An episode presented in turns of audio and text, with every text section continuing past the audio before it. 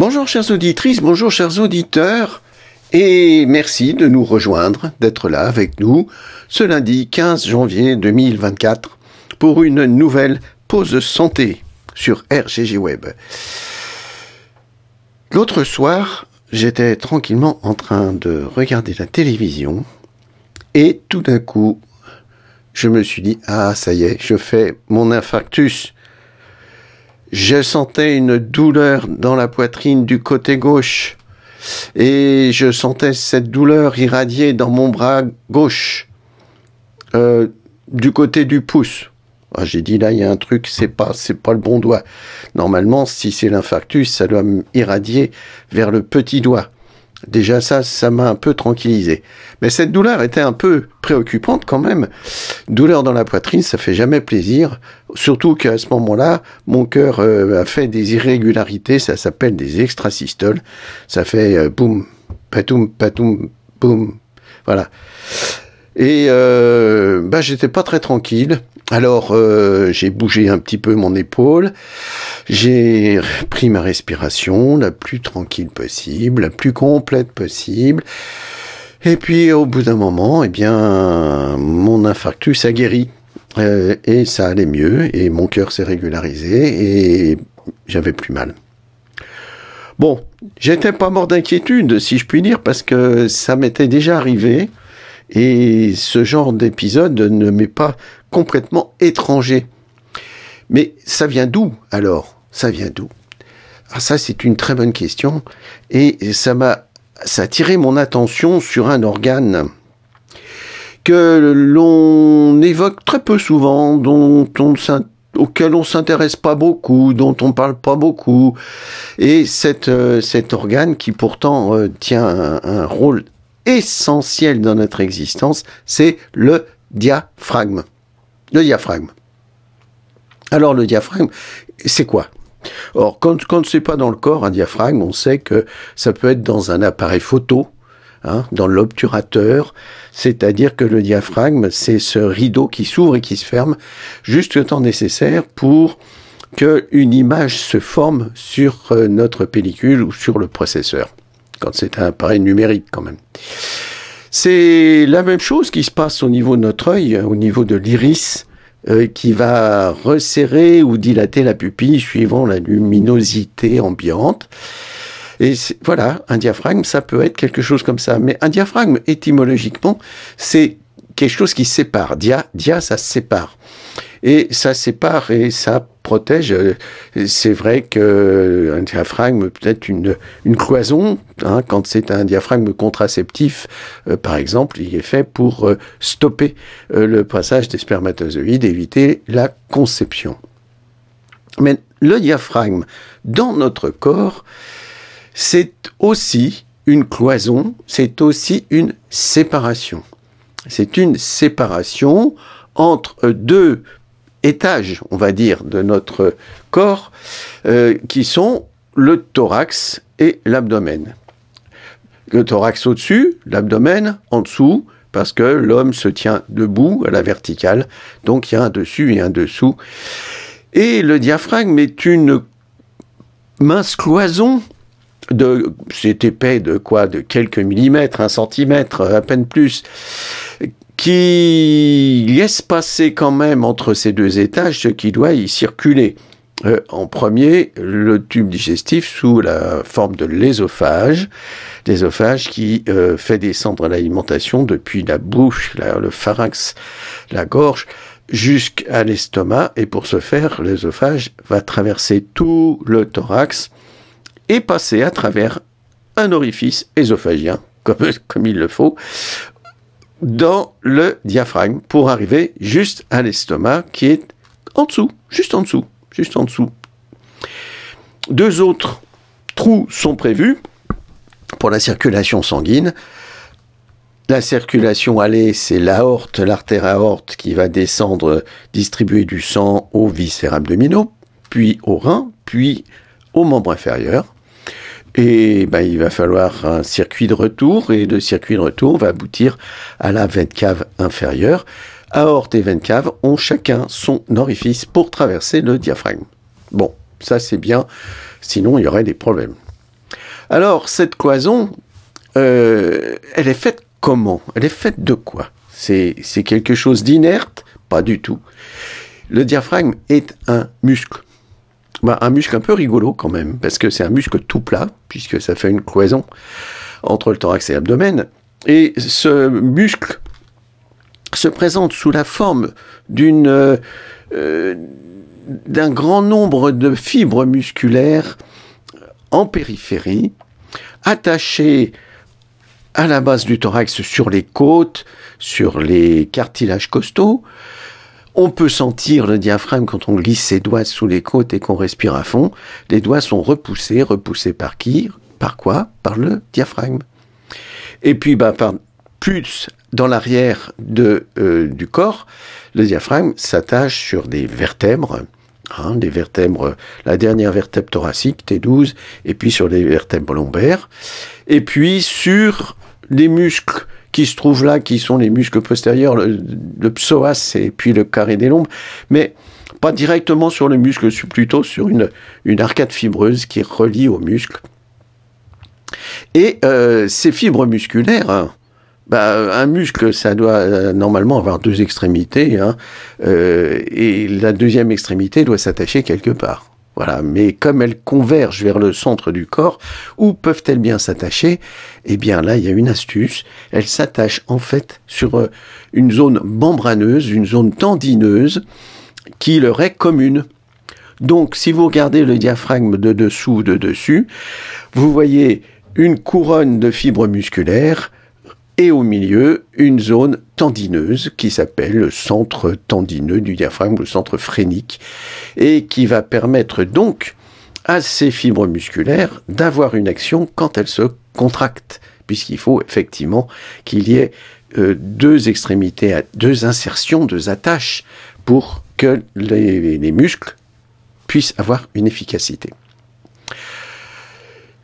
Le diaphragme est aussi attaché en avant sur l'extrémité du sternum, sur la xiphoïde, ce qui veut dire que là, il va aussi avoir euh, une corrélation avec euh, la mobilité du sternum, car le diaphragme est en fait un muscle respiratoire.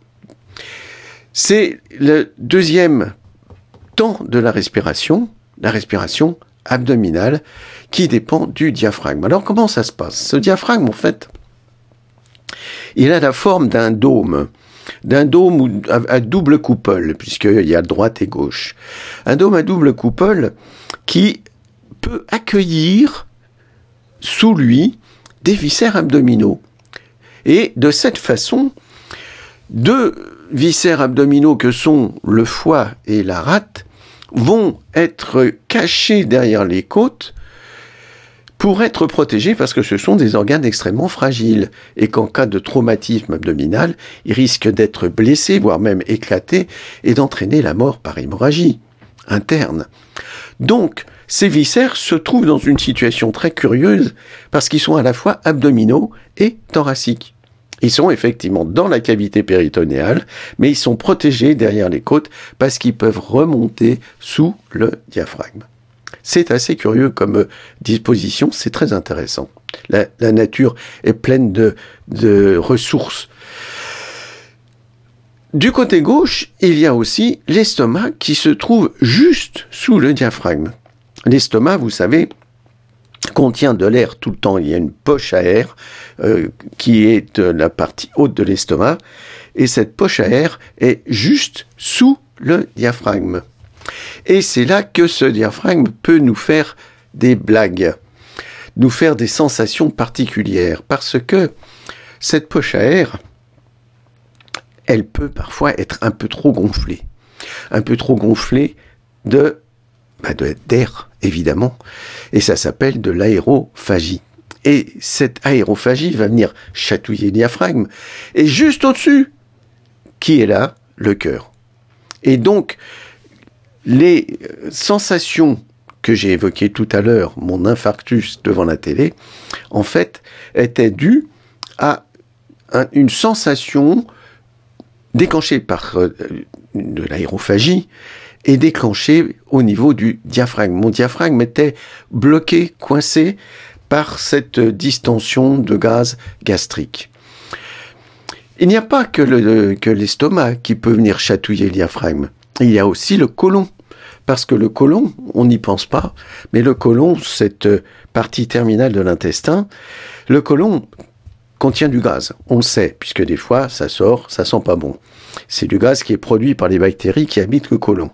Mais le côlon, qui fait, qui fait un cadre, un pourtour de la cavité abdominale, il remonte un petit peu haut de chaque côté sous les côtes.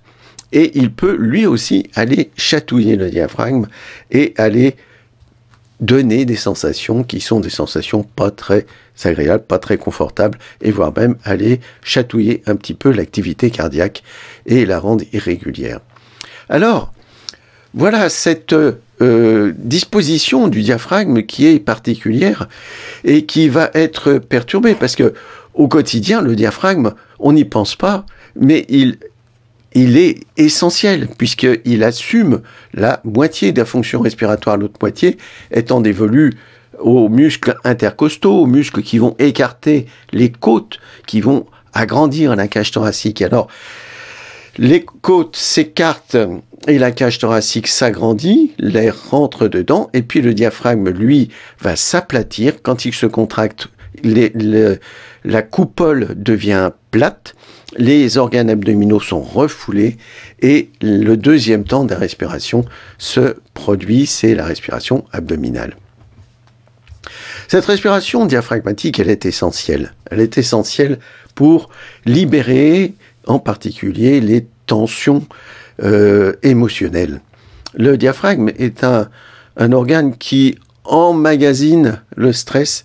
Si on a un stress un peu prolongé, le diaphragme va finir par euh, se rester tendu et oublier de faire sa course, celle qu'on vient de décrire, celle où il repousse les viscères abdominaux, où il va détendre tout ça, où il va masser les intestins. Donc, euh, euh, les sensations de, de gêne cardiaque ou de gêne respiratoire reposent sur cette, euh, indisposition, on va dire, du diaphragme, cette gêne ressentie par les, les viscères abdominaux, en particulier ceux qui contiennent de l'air, parce que leur volume peut changer très rapidement. Estomac et euh, côlon peuvent euh, avoir un volume qui varie du fait de la distension gazeuse. Stress, aérophagie, gêne diaphragmatique, là on est dans un cercle vicieux. Effectivement, plus on est stressé, plus on va emmagasiner d'air dans l'estomac, plus on va gêner notre diaphragme, plus il va réduire sa course, plus on, il va engendrer ou plutôt prolonger le stress. Donc il faut être attentif à sa course diaphragmatique. Il faut régulièrement la conscientiser. Je l'ai déjà dit pour toute forme de respiration, mais conscientiser cette course diaphragmatique. En yoga, on nous apprend à relâcher la ceinture à avoir cette respiration abdominale. Attention aussi à ne pas avoir que une respiration abdominale, sinon après, c'est le thorax qui est bloqué et le sternum qui bouge plus. Et comme il y a une corrélation entre le diaphragme et la course du sternum, le sternum va être euh, sollicité aussi bien par le diaphragme qui veut descendre que par les côtes qui veulent s'écarter.